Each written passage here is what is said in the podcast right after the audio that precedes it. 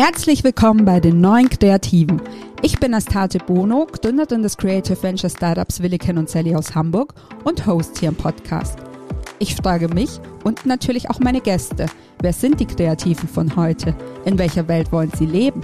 Und wie sieht eigentlich Kreativität aus, die nicht nur ein altes System bedient, sondern Zukunft gestaltet? Schön, dass du da bist und jetzt viel Spaß mit der aktuellen Folge.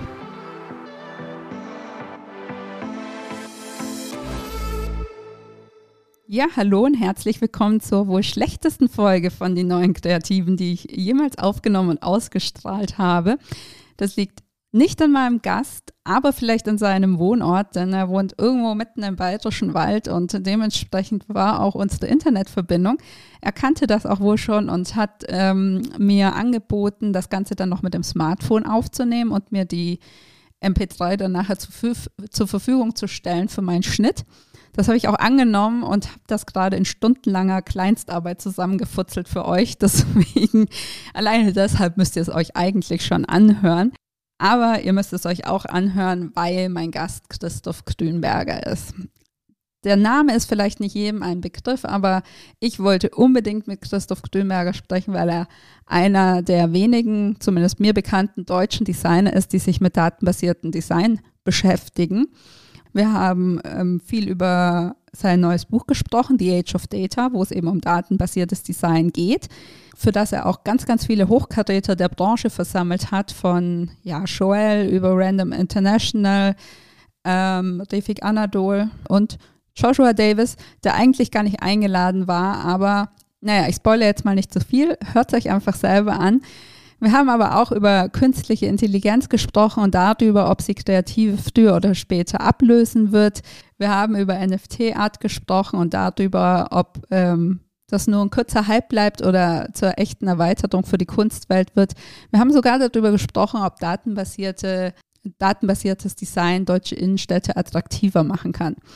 Also es ist auf jeden Fall ein bunter Themenstrauß und ich finde, es lohnt sich, ähm, die Arschbacken zusammenzukneifen und diese paar Unstimmigkeiten in Kauf zu nehmen. In diesem Sinne Augen zu und durch. Viel Spaß mit der neuen Folge. Hi Christoph, ich freue mich, dass es jetzt endlich mal geklappt hat, nachdem wir ein paar Mal schieben mussten. Für mich sind die neuen Kreativen ja so aus verschiedensten Gründen neue Kreative. Manche wollen Gesellschaft bewegen, manche haben sich neue Erlösmodelle gebastelt, manche wollen Kreativität ein neues Standing verschaffen und dann gibt es noch die, die Grenzen ihrer eigenen Disziplin immer wieder verschieben und neu definieren. Und zu denen gehörst du für mich. Aber bevor wir jetzt zu deinen aktuellen großen Themen Design, Big Data und AI kommen, würde ich dir gerne die Frage stellen, die ich allen Gästen am Anfang stelle. Wie bist du der Kreative geworden, der du heute bist? Also sprich, wie bist du mit Design in Berührung gekommen und welche Momente und Situationen haben dich nachhaltig geprägt? Ja, hallo. Erstmal vielen Dank für die Einladung und diesen interessanten Podcast, der mir ja bisher ziemlich völlig unbekannt war, so eine Perle. Uns gibt es ja auch erst seit zwölf Wochen. ähm, ja, ähm, wie bin ich zu Design gekommen? Ich habe ja eigentlich, das fängt ja schon ganz früh an, als Kind immer ziemlich viel gezeichnet und auch so die, die Helden, die, die Superhelden-Comics immer so eins zu eins abgemalt und was mir dann so nach dem Abitur auch in die Richtung Kunstlehramt irgendwie mich verschlagen hat. Wobei dann der, der Professor nach ziemlich schnell, so nach acht Wochen, zu mir kam und sagt, Sie müssen unbedingt in die Gebrauchsgrafik. Sie haben in der, in der Kunst nichts verloren. Ne? Dann habe ich mich so erkundigt und letzten Endes Kommunikationsdesign studiert an der FH. Also nicht mehr von der Uni, sondern an der FH und Schwerpunkt war Typografie. Ähm, ja, das, das, das, mit, dem, mit dem Zeichnen, das Illustrative, das, das schlägt eigentlich bis heute noch so durch. Also ich habe dann auch so ziemlich viele so Tattoo-Vorlagen für Straight Edge Bands und so gezeichnet oder, oder die ganze Graffiti-Nummer Anfang der 90er Jahre, wo man ja zum ersten Mal mit, mit Schrift- oder Typografiegestaltung auch in, in Kontakt kommt, im Großen jetzt. Ja. Das, das war so mein Weg in, in dieses Design-Thema. Ne? Nach dem Studium dann eben so, der Crash des neuen Marktes 2001 live miterlebt.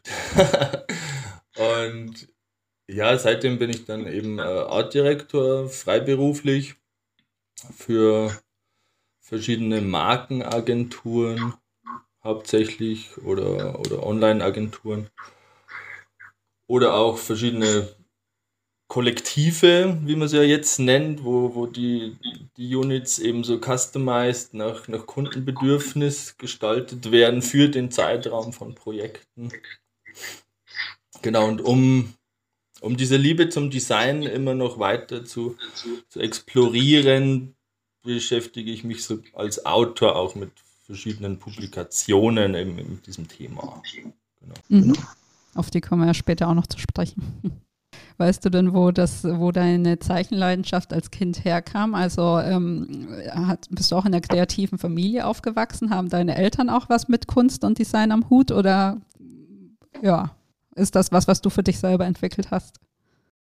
Ja, nee, das eigentlich komme ich aus einem Lehrerhaushalt typisch und ähm, ja, das, das hat mich eigentlich so seit jeher immer so gefesselt, so diese Möglichkeit auch oder, oder dann ja, dieses, dieses eins zu eins, glaube ich, abzeichnen, so diese, diese, diese Reproduktion, die, die man ja auch im, im, in der Gebrauchsgrafik dann äh, benutzt als Technik, ja, so, so diese, diese Iron Maiden Cover eins zu eins abmalen oder so Dinge. Das, das hat mich immer so geflasht, ne? Ja, cool. Georg Bertsch vom DD-Cast Podcast, auf den ich mich wahrscheinlich noch ein paar Mal beziehen werde in unserem Gespräch, nutzt in eurem Gespräch immer wieder den Ausdruck You pump up the volume. Damit wollte der quasi ausdrücken, dass du immer wieder versuchst, so den Status quo in deiner Disziplin zu hinterfragen und ja auch die Grenzen durch dein Tun zu erweitern. Hast du eine Ahnung, woher dieser Drang kommt, dass du dir quasi immer wieder neue Räume erschließt? Ja, das kommt eigentlich aus aus dem frühen Umgang mit, mit, mit, mit Rechner oder, oder Computergestaltung, im Studium gab es ja noch so diese, diese alten Macs, an denen irgendwie SideQuest oder Zip Drive dranhängt und das wurde dann irgendwie fast schon so zum, zum Sport, dass man, dass man die Leistungsgrenze oder die Leistungsfähigkeit dieser Applikationen wie Freehand oder so auslotet, weil Freehand steigt ab einer bestimmten Punktanzahl einfach aus. Und dann hat man es geschafft. Dann hat man einfach geschafft, diese Applikation zu stressen. Und das war vielleicht so irgendwie so der Auslöser, dass man irgendwie schaut, womit arbeite ich als Hardware und wie weit kann das gehen?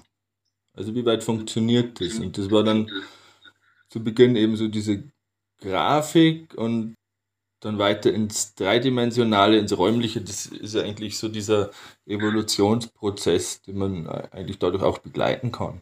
Mhm. Also im Prinzip auch, weil es halt wirklich damals eine junge Disziplin war, wo man genau gewusst hat, dass ein ja. Potenzial hat man noch nicht ausgeschöpft und da muss mehr gehen, so ungefähr.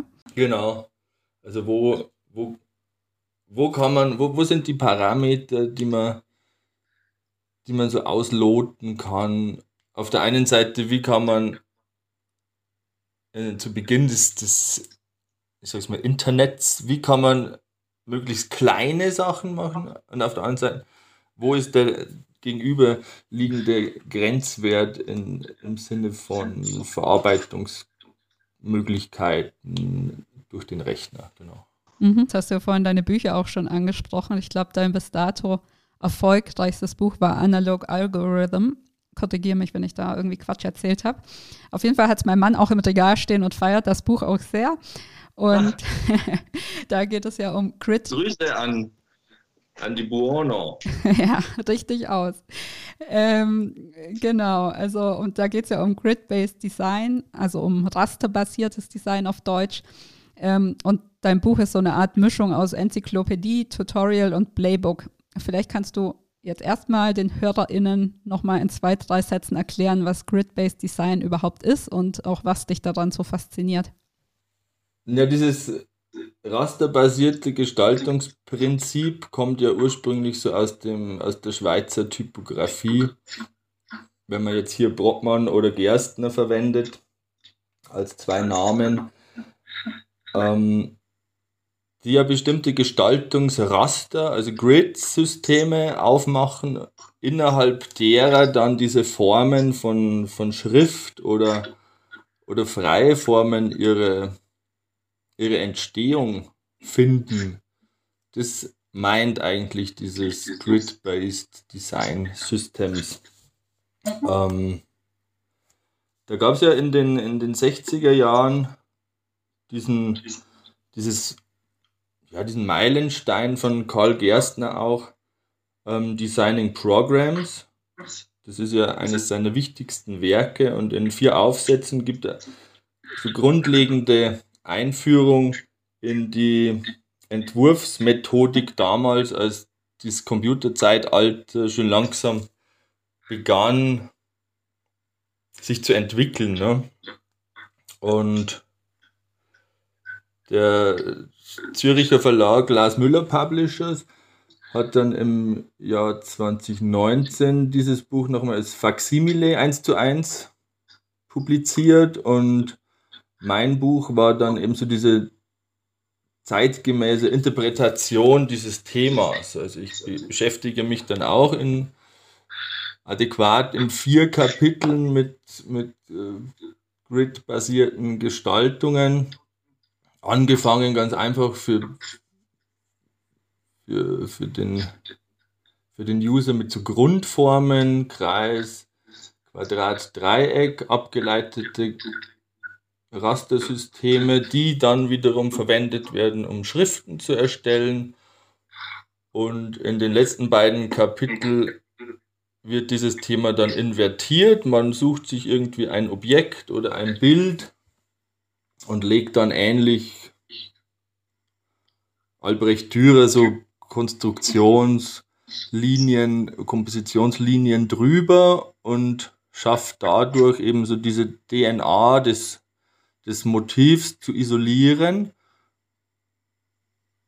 Und dieses neu gewonnene Grid, das ist ja ziemlich subjektiv auch zu betrachten. Wenn ich jetzt in den Workshops, die ich gebe, sehe, die Studenten, jeder hat so seinen eigenen Blick auf, auf ein Motiv und sieht auch andere Linien oder Zusammenhänge innerhalb der Komposition.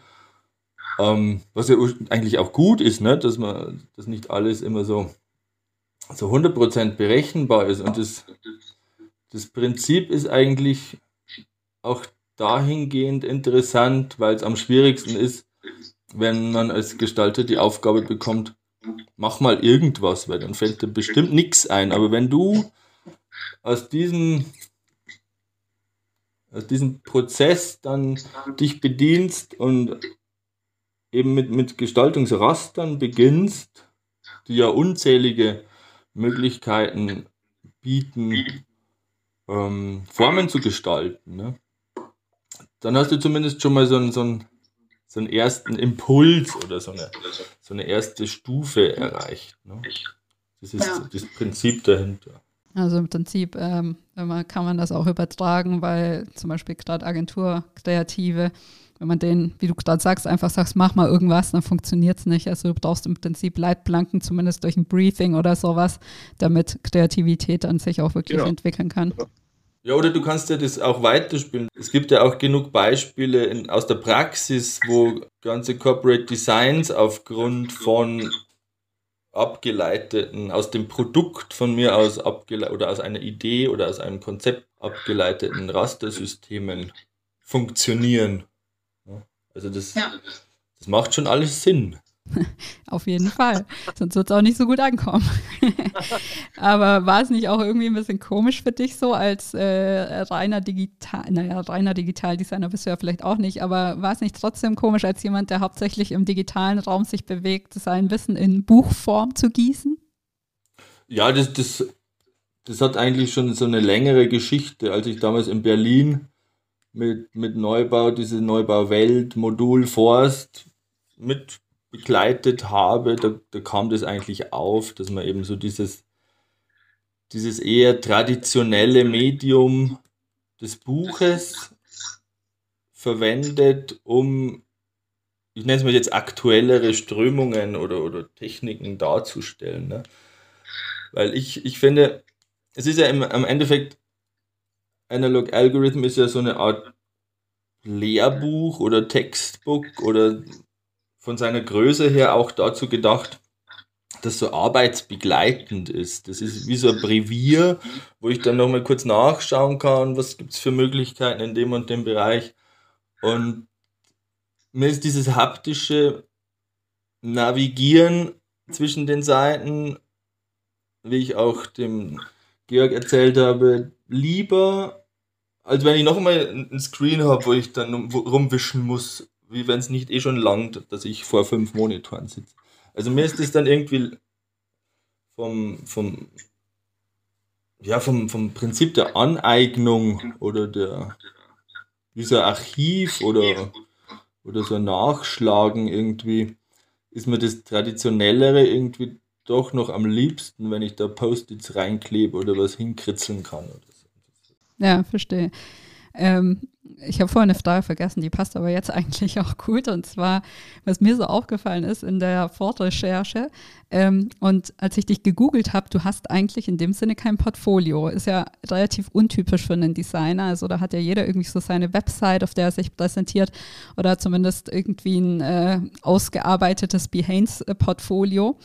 Und bei dir scheint so Instagram eigentlich die große Spielwiese zu sein, aber auch da bezeichnest du dich nicht als Designer, sondern als Autor und auch sonst stehen so eigentlich deine Bücher tatsächlich im Vordergrund. Woher kommt das? Also ist das auch so ein bisschen Avantgarde-Denken, sich nicht so zu präsentieren, wie andere es erwarten oder und vor allem die nicht die kommerziellen Projekte quasi zu präsentieren, sondern eher die unabhängig entstandenen Projekte oder woher kommt das bei dir? Naja, die Antwort ist eigentlich ziemlich einfach weil die Projekte, an denen ich als Artdirektor arbeite, dürfen nicht gezeigt werden. Und deswegen erübrigt sich das Portfolio dann auch, weil, ja, weil da eben dann nichts nichts zu sehen sein würde. Und das mit dem Instagram ist so, dass der erste Account, der war ja nur auf dieses Analog Algorithm damals ausgerichtet also der mit meinem Namen und deswegen auch als Autor. Und der zweite Account, The Age of Data auf Instagram, das ist jetzt eigentlich für das nachfolgende Buch gedacht. Also diese Channels auf Instagram sind für, für die Bücher und Portfolio Behance und so weiter, wie gesagt, ist nicht möglich. Mhm. Ähm, wenn mich jemand buchen möchte, gerne über LinkedIn. Aber sind denn deine Projekte so geheim, dass du die nicht mal im Nachhinein irgendwie präsentieren darfst? Ja, du hast ja dann irgendwie Probleme, wenn du zum Beispiel Messestände oder was machst, dann hast du mit den Fotografenrechten, dann wer hat welchen Teil geleistet, das, das wird dann eigentlich auch zu unübersichtlich und von dem her ja. führt das eher zu Verwirrungen es ist was anderes, wenn ich jetzt irgendwie so für, für eine kleine Maßnahme Visitenkarten oder, oder Speisekarte oder sowas mache, das könnte man dann schon auf Behance stellen, aber ab das man dann auch nicht unbedingt, oder? Aber ja, aber ab einer bestimmten Größe an Projekt wird es dann eher schwierig, weil es auch nicht mehr so nachvollziehbar ist. Ja, ja, stimmt, hast recht. Ähm, Gut, dann kommen wir mal zu deinen äh, Büchern wieder zurück. Und zwar ähm, hast du ja quasi ein Analog Algorithm, ähm, hast du auch im DD-Cast zum Beispiel gesagt, hast du die Themen eher, eher horizontal behandelt. Also das heißt, du hast dich durch die verschiedenen Designformen, so vom Logo bis zur Website gearbeitet und da geschaut, wie hilft mir rasterbasiertes Design vom leeren Blatt zu einem außergewöhnlichen Ergebnis zu kommen. Stimmt, oder? Ja, das ist so. Ähm, man fängt eigentlich wie bei so einer Klimax an. Man beginnt äh, mit ähm, Grundformen, wie ich vorher gesagt habe, die ja bei drei Ankerpunkten für Dreieck, vier Ankerpunkten für ein Quadrat und so weiter sich entwickeln. Und aus diesem Fundus geht es in der nächsten Stufe darum, dass ich aus den erzeugten Formen da hat man wieder das schöne Spiel, dass der Creator zum Curator wird, zum, zum Kurator seiner Arbeit. Aus diesem Archiv an Formen, das ich jetzt hier grafisch erstellt habe, suche ich mir dann die aus, die für, das, für die Aufgabe am besten sich eignen, um daraus dann von mir aus eine Schrift zu entwickeln, das ja auch nichts anderes ist wie, wie grafische Formen, nur aufgeladen mit Semantik. Und das, das meint dann das eigentlich, dass man sich immer in, in der Horizontalen bewegt, von Form zu Form hangelt, ohne diese Form jetzt in die dritte Dimension zu extrudieren oder selbst noch nicht, nicht mehr bunt zu machen. Das ist ein, ein ziemlich reduziertes Buch, das eigentlich nur sich auf die Formen konzentriert. Ne? Das, mhm. Und der nächste Schritt oder die nächste Überlegung war dann eigentlich ziemlich schnell nach, nach Drucklegung der ersten Auflage. Ähm, wie gehen andere mit diesen algorithmusbasierten Gestaltungstechniken um, deren, deren Fokus jetzt nicht wie bei mir auf Typografie liegt, sondern im ja, dreidimensionalen 3D-Programme oder es gibt ja auch die Möglichkeit, das Ganze audio-reactive zu gestalten oder, oder räumlich auch oder illustrativ. Das war so diese Fragestellung dann so im, im Herbst 2019, ähm, wo dann so dieses Konzept für das nächste Buch, The Age of Data, das jetzt im Herbst bei Nigli erscheinen wird auch interessant ist ja auch von der, von der Realisierung her datengetrieben über diese Kickstarter-Kampagne, ne? dass, man, dass man auch dieses The Age of Data eben das Konzept weiterzieht bis in, in die Realisierung. Mhm. Also hast du es wirklich nur deshalb gemacht äh, über Kickstarter, weil du quasi das Konzept erweitern wolltest oder ähm, ging es dir auch darum, mehr Unabhängigkeit zu haben als bei den vorherigen Büchern?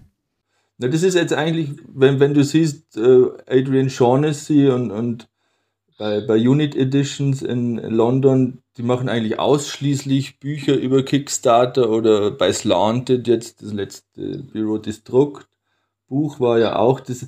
Ich finde das eine zeitgemäße Möglichkeit, Bücher zu finanzieren, weil du vermindest auch die Gefahr, dass du so Ladenhüter produzierst, die du dann eben nicht an den Mann bringst. Und durch so eine Kickstarter-Kampagne ist ein bestimmter Anteil an, an Leserschaft schon mal vorhanden, sag ich mal, dass die Abnehmerschaft finden kann. Ne? Das macht ja, ja auch im, im Sinne von, von Nachhaltigkeit Sinn. Ja, total. Ähm, das lief ja auch relativ erfolgreich bei dir. Wie viele Leute haben gespendet und zum Erfolg beigetragen? Ich glaube, das waren so um die 500. Das Ziel wurde dann eigentlich nach vier Tagen schon erreicht und wir freuen uns dann, dass wir eigentlich jetzt doch ziemlich gut dastehen in der, in der Startfinanzierung. Ja, total gut. Ähm, genau, und es geht eben um, um datenbasiertes Design in the Age of Data. Und wenn ich jetzt so drüber nachdenke, ist eigentlich so die OFF 2019 ähm, da habe ich ähm, Ouch gesehen. Ich weiß nicht, ob du Ouch kennst, ein New Media Design äh, Studio okay. aus der Türkei. So, die haben mich total gefesselt, auf jeden Fall mit ihren datenbasierten Installationen. Und ähm, so eine andere datenbasierte Installation, die ich finde, die man kennt und die auch so definitiv im Gedächtnis bleibt, ist der Rain Room von Random International, glaube ich. Ähm, genau, aber solche Installationen sind ja jetzt erstmal nur im Bereich des datenbasierten Designs, wenn auch zumindest für mich der faszinierendste. Aber was zählt denn noch dazu? Also aus welchen Disziplinen kommen die 40 Künstler, die in deinem Buch zu Wort kommen? Ja, es ist schön, dass du den Reinruhm ansprichst, weil ich habe im Buch auch ein ziemlich ausführliches Interview mit Hannes Koch von Random International drin, wo wir uns ähm, auch darüber unterhalten, what does the age of data mean? Also worum geht es eigentlich? Welchen, welchen Einfluss hat das Zeitalter der Daten auch im, im öffentlichen oder, oder, oder privaten Bereich? Wie, wie sind die Leute auch auf, auf anderer Ebene mit Daten wie gehen Sie damit um oder wie sind Sie von Daten berührt, ohne jetzt den Fokus auf, auf die Kunst zu richten? Ne? Auch ganz interessant. Ähm, die Leute, die im Buch drin sind, das geht eigentlich, ja, wie, wie wir vielleicht vorher schon gehört haben, das von die Ursprünge des Designs in, in meiner Biografie, dass ich immer so mit, auch mit Popkultur irgendwie geliebäugelt habe, habe ich auch ziemlich viele drin mit Musikvideos, wie Daito Manabe zum Beispiel, Square Pusher Video oder ein Interview mit ähm, David Sheldon Hicks von Territory Studio. Hier geht es dann über Blade Runner und, und die ganzen Guardians of the Galaxy und Marvel-Filme, wie Datenvisualisierung dann, weil hier geht es ja eigentlich auch darum, wie, wie sieht die Zukunftsvision aus im, im, in datenbasierter Umgebung, sage ich jetzt mal, in, in diesen Blockbuster-Filmen. Das ist ja auch ein ganz wichtiger Aspekt, ähm, dass man auch hinterfragt, wo die Reise hingeht. Jetzt nicht nur so, ein, so eine Momentaufnahme, das, wie das Buch eigentlich ähm, darstellt, was momentan passiert, sondern ich habe auch versucht, durch verschiedenste Interviews zu sehen, wo kommt es her und wo geht die Reise hin. Also, dass man irgendwie so eine, so eine ganzheitliche Abhandlung dieser, dieser datenbasierten Kunst. Auf der anderen Seite sind da noch ähm, Nonotag Studios, Zachary Lieberman. Mit dem unterhalte ich mich dann auch über, über, über die, die Randomness in, in der Programmierung. Also auch sehr interessant. Ähm, Andreas Güsin, Dirk Koy mit dem Video von Yellow, Out of Sight. Christopher Bauder, White Void mit diesen beeindruckenden Lichtinstallationen. Oder ja, einige, das sind über, über 40 Leute.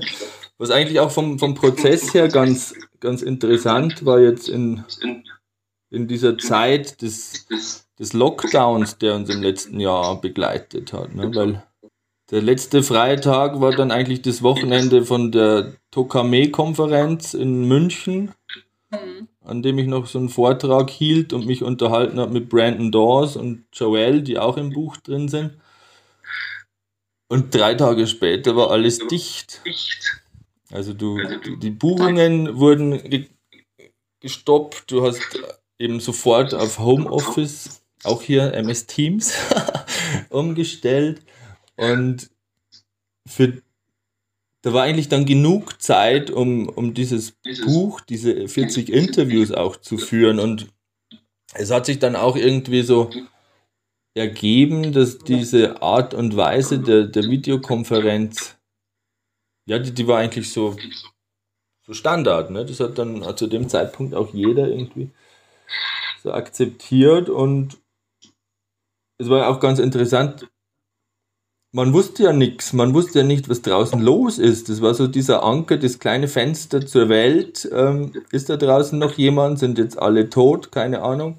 Und das war dann so dieser, dieser Lockdown im letzten Jahr, der gefüllt war mit den, mit den Interviews für das Buch. ja, wäre ja sonst auch nicht möglich, so diese ganze, diese ganze Zeit zu investieren. Ne? Ja, total. Das habe ich auch mit dem Podcast gemerkt, als ich den angefangen habe.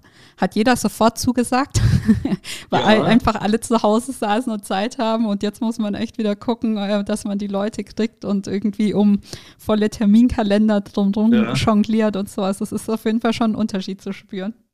Ja, genau, weil zu Beginn waren ja die, die Flüge nach London schon gebucht, zu Territory oder weiß ich nicht. Und das war dann eigentlich alles obsolet. Und, und durch das, glaube ich, hat sich auch der Radius dann vergrößert, dass man dann Daito Manabe und, und Shoei Fujimoto aus, aus Tokio mit im Boot hat oder Refik Anadol aus LA oder Joshua Davis aus, aus dem Bereich New York.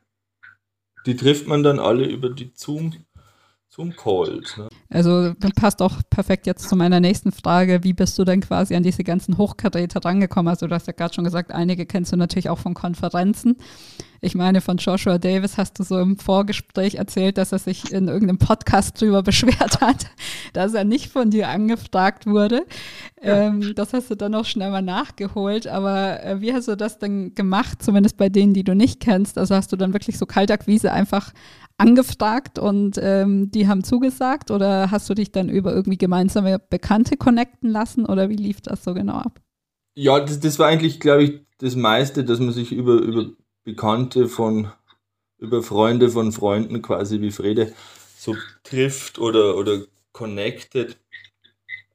Das war dann, also man beginnt ja eigentlich das, das ist ja ein ständiger Prozess, auch das, das Konzept erweitern. Ne? Du beginnst so mit dieser Grundidee, dann sprichst du mit ein paar Leuten drüber, wie die das finden und dann ergibt irgendwie eins das andere. Dann macht der einen Vorschlag, frag doch mal den oder frag doch mal den und dann recherchiert man selber noch und das, das kann man jetzt im Nachhinein irgendwie, das war wie so eine sich ständig erweiternde ja, Welle in diesem Kontext jetzt negativ konnotiert äh, so, so, eine, ja, so ein Strom irgendwie. Das hat sich irgendwie so alles ergeben, bis dann zuletzt Joshua Davis in so einem Instagram-Cast traurig war, dass er nicht gefragt wurde, obwohl er schon von dem Projekt gehört hatte.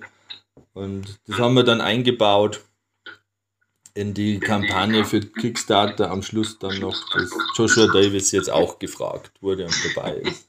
Ja, cool. Ähm, du hast ja jetzt, haben wir gerade auch schon mal ganz kurz drüber gesprochen, äh, nicht so äh, wahnsinnig viele deutschsprachige Künstler im Buch. Und ähm, genau, wir haben gerade auch einfach festgestellt, es gibt nicht wirklich viele. Du bist irgendwie so auf drei, vier gekommen. Woran liegt es aus deiner Sicht, dass so große und wichtige Trends meistens nicht im deutschsprachigen Raum entwickelt werden und dann auch nicht besonders schnell da auch wirklich ankommen? Also glaubst du, dass es irgendwie daran liegt, dass wir nach wie vor ein digitales Entwicklungsland sind oder liegt es vielleicht auch an der generellen Abneigung, ähm, vor allem in Deutschland gegenüber Big Data oder woher kommt sowas aus deiner Sicht? Ja, puh, schwierig zu sagen. Ich glaube, ich glaube, wenn man das rein vom vom Schaffens- oder Arbeitsprozess sich ansieht oder auch vielleicht, wenn man noch einen Schritt zurückgeht und, und in Richtung ja, Ausbildung geht. Ne? Vielleicht ist es so, dass in, ich kenne es ja nur von, von Unis oder, oder Kunsthochschulen aus England, die eben am Schluss den Absolventen mit auf den Weg geben. Stay curious und, and explore, sei neugierig und, und entwickel dich in dem Sinn auch, auch weiter. Ich möchte jetzt nicht sagen, dass man das in Deutschland, aber das, ich glaube, das Bildungssystem in Deutschland von den Unis, das ist immer ziemlich klassisch noch, wenn man das so sagen kann. Ne? In, in der Ausbildung auch so deine klassischen Themen drin, aber dieser nächste Schritt, das über den Tellerrand hinausschauen, diese, diese Motivation auch mal auf dem, auf dem zweiten Gleis irgendwie was, was zu probieren, auch zu, zu experimentieren, so neben den Tagesjobs. Das ist, glaube ich, in anderen Ländern irgendwie, da ist mehr Drive dahinter vielleicht, wenn man das so sagen kann. Jetzt habe ja. ich mich um Kopf und Kragen geredet.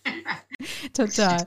Nee, aber es ist ja tatsächlich so. Also, das hatte ich auch schon mit anderen Gästen so ein bisschen als Thema und auch gar nicht, dass das nur, also, dass das erst in der Uni anfängt, sondern dass halt bei uns in der kompletten schulischen Ausbildung Kreativität irgendwie so eine untergeordnete Rolle spielt und halt, wie du sagst, so dieses Hinausschauen über den Tellerrand und dass man da eigentlich mal irgendwie schon ansetzen müsste und da eben schon ähm, ja das ganze Schulsystem einmal durchwirbeln müsste, wenn man, wenn man äh, mehr große deutsche Kreative haben möchte.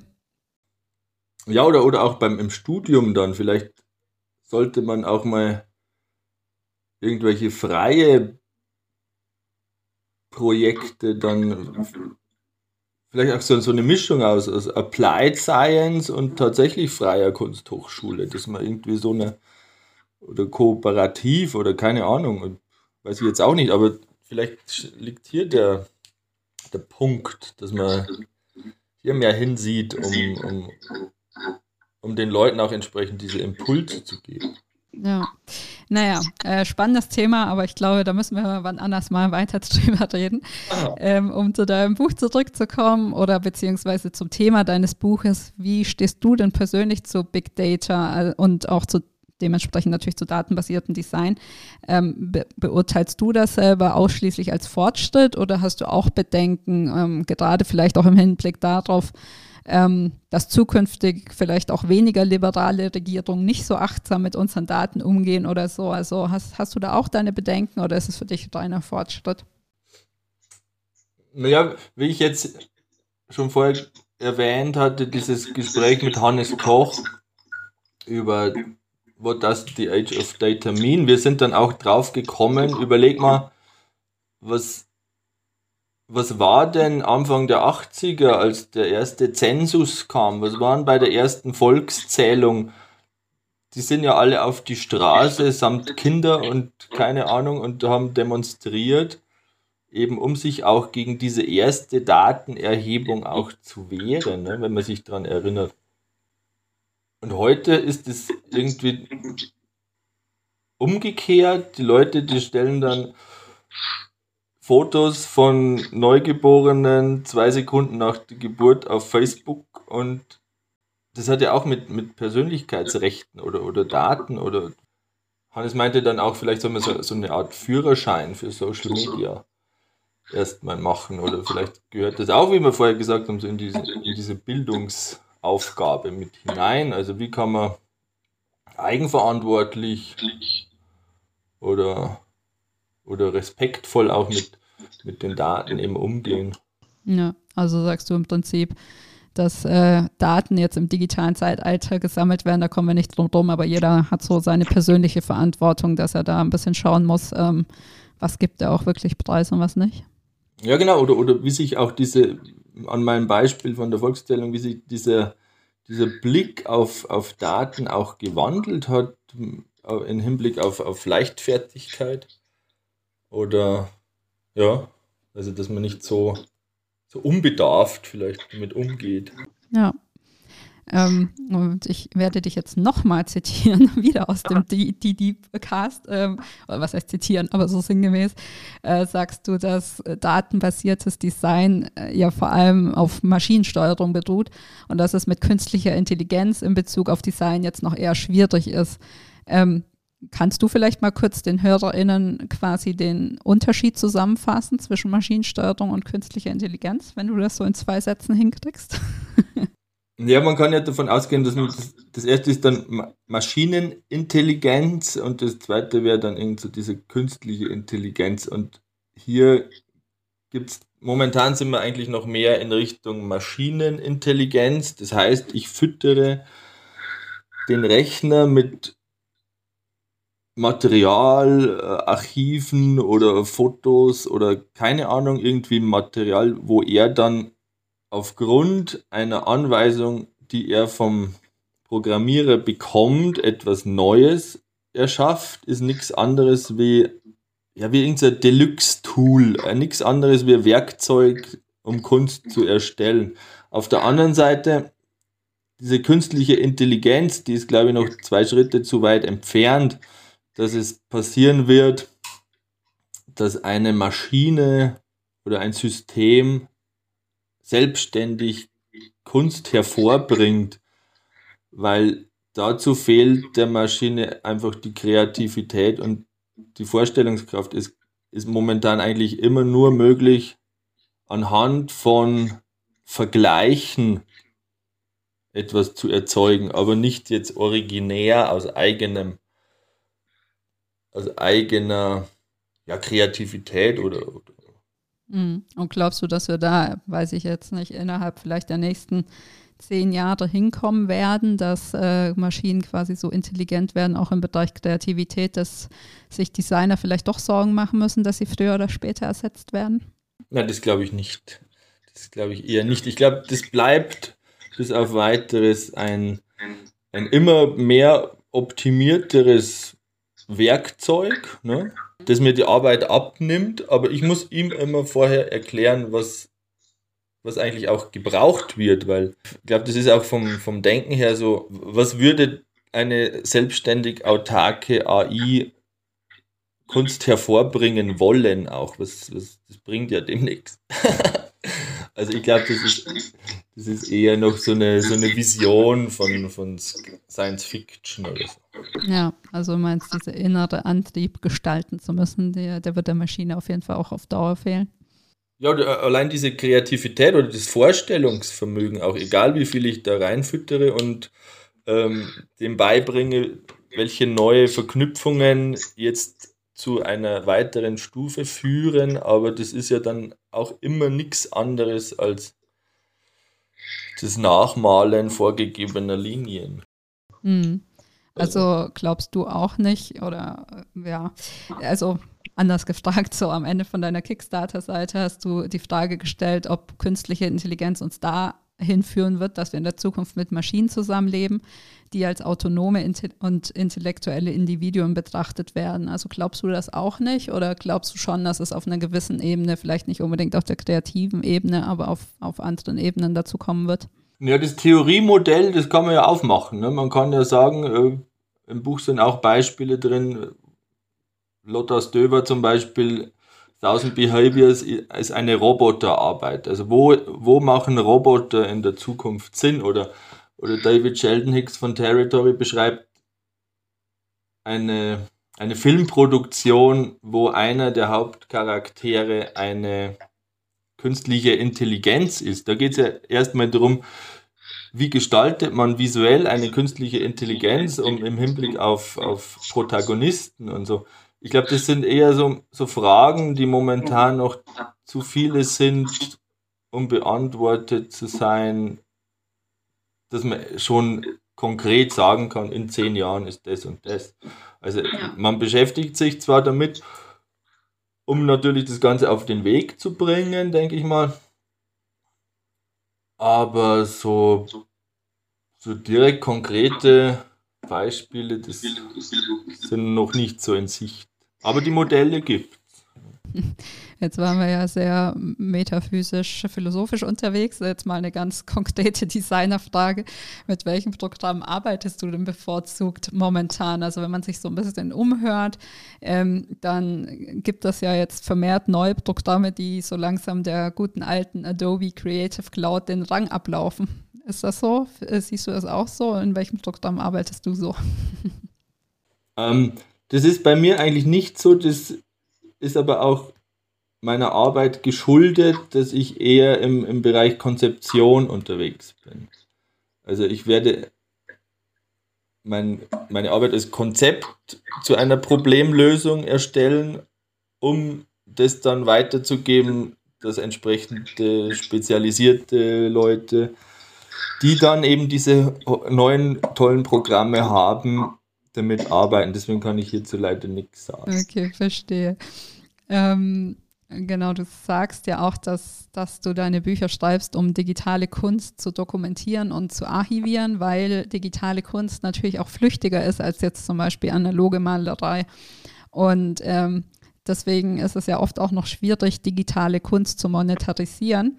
Und da kommen jetzt ja NFTs ins Spiel, also Non-Fungible to non Tokens, ähm, und scheinen so einen Paradigmenwechsel einzuleiten. Da ist so die Plattform with Foundation zum Beispiel relativ weit vorne mit dabei. Und ich glaube, du hast da auch ein paar digitale Kunstwerke zum Verkauf eingestellt. Kannst du erstmal kurz so ein bisschen das Prinzip dahinter erklären?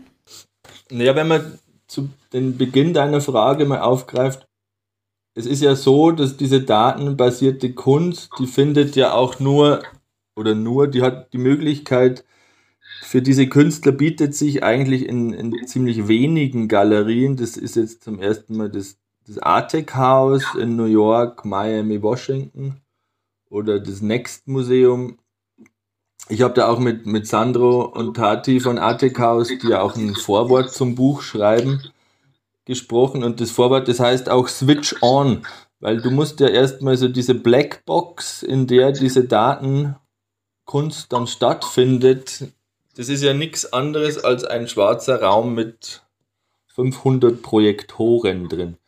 Und wenn, wenn der Strom weg ist, ist auch die Kunst weg. Und es ist nicht so wie, wie wenn ich jetzt in den Uffizien bin und mir ein Gemälde ansehe, das da seit hunderten von Jahren hängt, sondern diese, diese datenbasierte Kunst, die ist ja auch ziemlich kurzlebig und das muss man sich eigentlich auch vorstellen, wie, wie in so im Instagram-Stream. Das ist dann schnell drüber gewischt und dann ist es weg. Also man, man muss auch mal schauen, wie dokumentiert man jetzt eine Installation, um sie auch in 50 Jahren noch interessant oder, oder als Teil dieser, dieser Entwicklung abrufen zu können.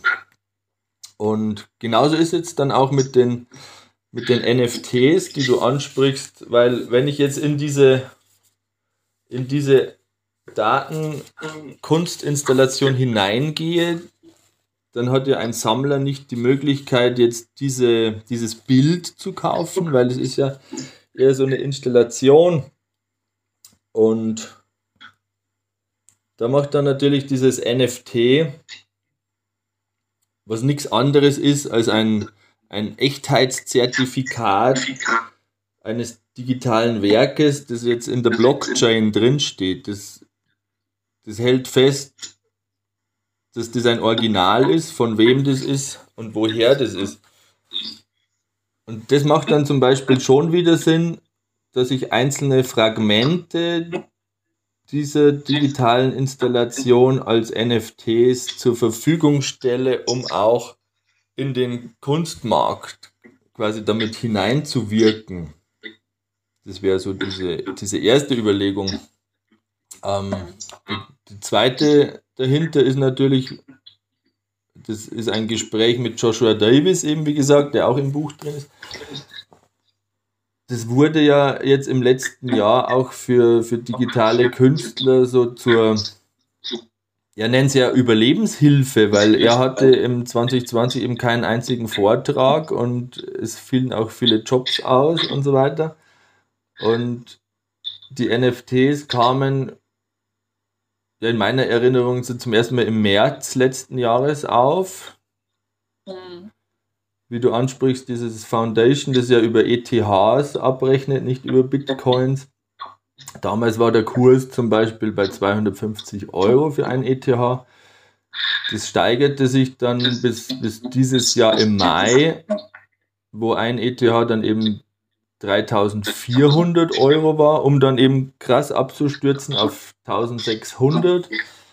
Aber es, wie auch immer, es, es gab eben die Möglichkeit für diese, für diese Artists eben einen neuen Kunstmarkt zu erschließen und für die Besitzer von diesen ETHs, die ja früher eigentlich nur dafür da, genutzt wurden, um, um in irgendwelche Computergames zusätzliche Assets zu kaufen oder, oder sonstigen Schund damit zu treiben, die, die waren einfach ungenutzt. Und, und diese Leute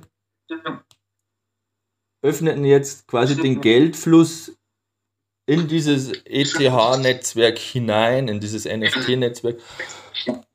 Und die Künstler, die unterstützen sich dann auch gegenseitig. Also wenn einer von mir aus für 10 ETH ein Kunstwerk verkauft hat, war der nächste Schritt, dass er seine, seine Freunde innerhalb dieses, dieses Netzwerkes auch unterstützt, indem er ihre Arbeiten steigert. Ne? Das war so wie so ein abgeschlossenes Ökosystem der Selbsthilfe, das eben von außen immer noch befüttert wurde.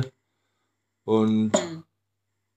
Letzte Woche wurde ja das 2.0 gestartet, das ETH, was natürlich auch wieder einen Anstieg der Kurve zur Folge hat, weil es entsprechend auch stabiler laufen wird, auch in der, im Hinblick auf den ganzen Gebührensalat, der ziemlich undurchsichtig war. Aber auf der anderen Seite äh, ist es so, dass ich zum Beispiel dieser,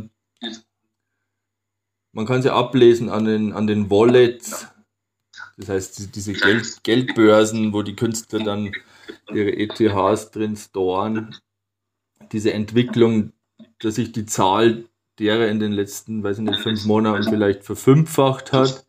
Das heißt dann auch, dass, dass eine große, ungeheuer große Menge an, an Artists jetzt da drin ist, aber ich glaube, nur das oberste Prozent oder eineinhalb Prozent dann diese großen Verkäufe dann tatsächlich auch verbuchen können.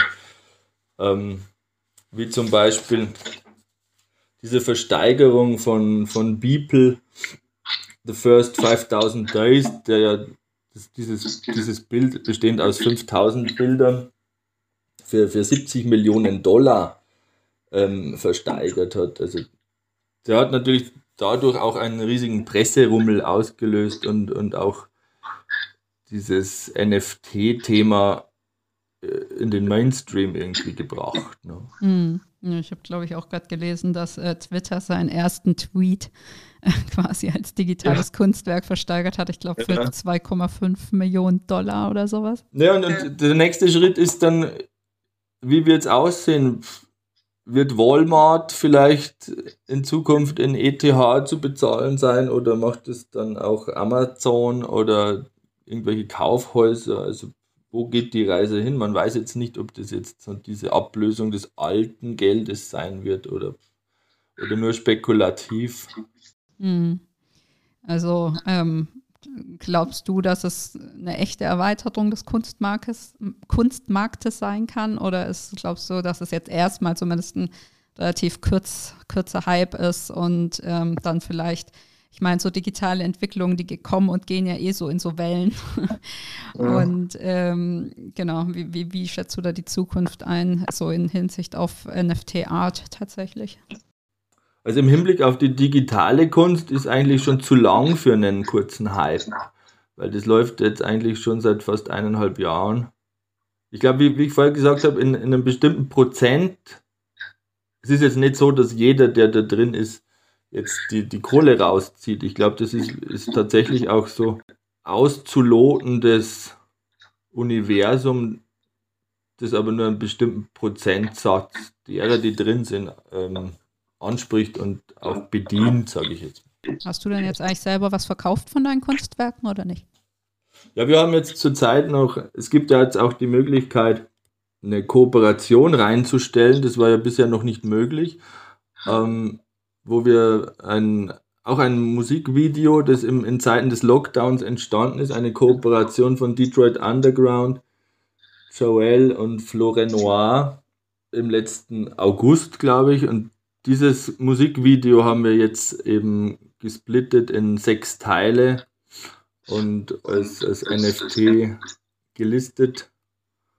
Und ja, warten jetzt auf den ersten Bieter. Ne? Also immer schön reinschauen. Foundation.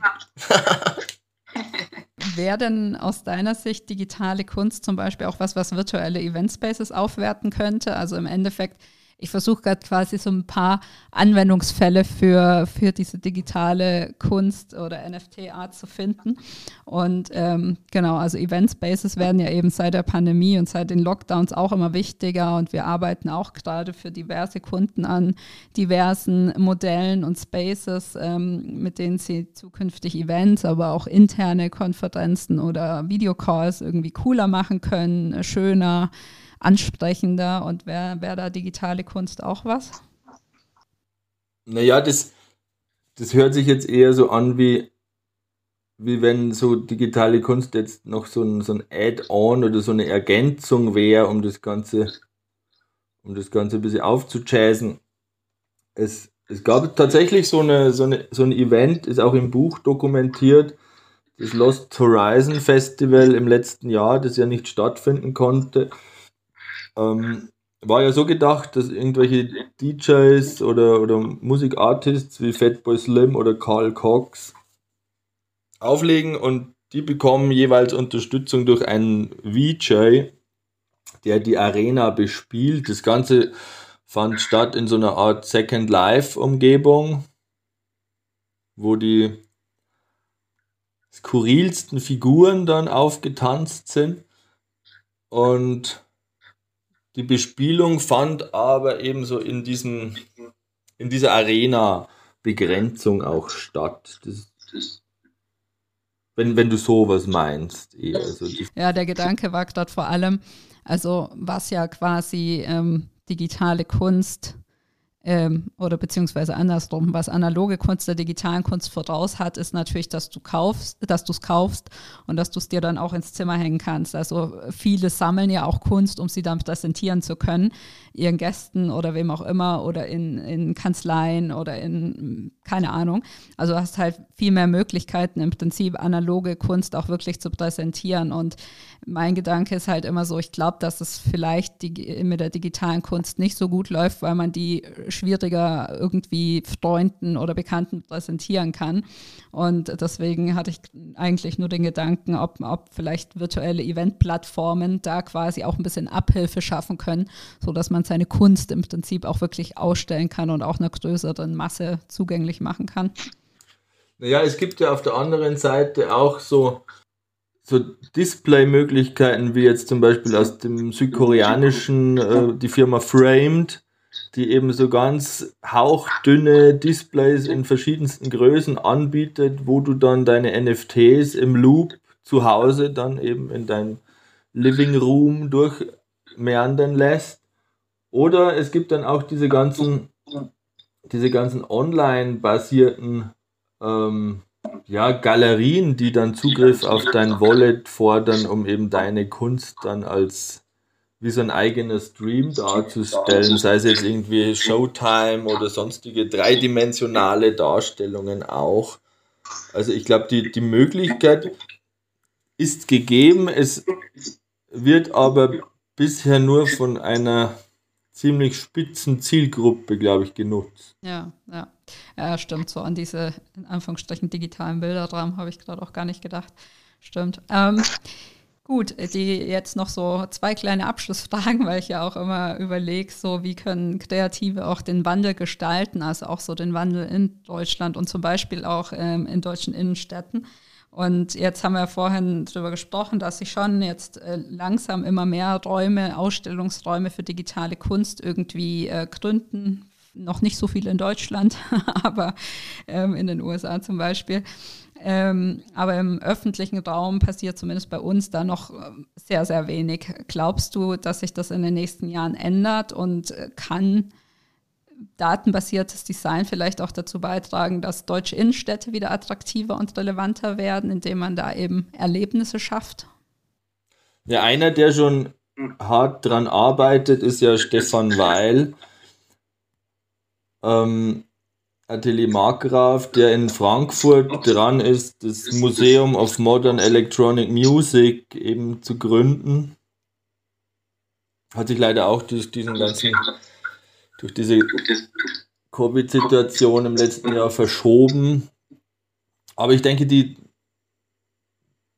die Bewegungen, die sind auf jeden Fall vorhanden. Es ist nur eine ziemlich unglückliche Zeit momentan, eben um, um, um all das, was geplant war, eben zu finishen. Ja. Weil es eben zu viele Auflagen eben noch gibt. Ja. Es gibt aber auch so irgendwie diese, diese Licht- Installationsnächte oder keine Ahnung, die, die auch schon in diese Richtung gehen oder, oder Installationen auch von zum Beispiel Refik Anadol, der in LA das Walt Disney Concert Hall Building eben mit Projektoren zum, zum Leben erweckte und dadurch auch, dadurch hat er es eigentlich auch geschafft, diese, diese Datenkunst, wie du sagst, in den öffentlichen Raum zu bringen und auch sie zu emanzipieren, dass jeder daran teilhaben kann, dem, dem es auch bisher, das auch bisher gar nicht auf der Platte hat, dass sowas überhaupt existiert. Ne? Das finde ich eigentlich dann schon cool. Oder in, in, in Seoul gibt es ja auch so Möglichkeiten oder oder in Taipei und so gibt es ja auch riesige Projektionsflächen oder, oder LED-Screens, wo, wo diese digitale Kunst auch schon in der Öf im öffentlichen Raum stattfindet. Ne? Ja. Und, die, und, die, Leute dafür auch sensibilisiert. Ne? Mal schauen, wann es das zu uns schafft. Aber jetzt, wo ja. du es gesagt hast, ist mir eingefallen, wir haben das im mini, mini, mini kleinen Bereich auch schon hier in unserer Kleinstadt im Hamburger Speckgürtel. Da haben sie jetzt an der ähm, örtlichen Kirche, gibt es immer die Blue Hour. Und dann gibt es ja. auch schon immer so kunstvolle Lichtinstallationen ja, genau. quasi rund um die Kirche. Also von daher ein Anfang ist gemacht. ja, sehr gut. Ich bin äh, im Prinzip auch durch mit meinen Fragen. Wir haben tatsächlich eine Punktlandung. Das sind jetzt nämlich bei 59,5 Minuten. War cool. Perfekt. Ähm, es hat mir viel Spaß gemacht. Vielen Dank fürs Gespräch. Ja, danke schön. Und ähm, guck mal, wie dein Buch läuft und äh, was das nächste Buch wird. Und dann kommst du vielleicht mal wieder vorbei. Ja, da würde mich freuen. Vielen Dank. Dankeschön. Ciao. Tschüss.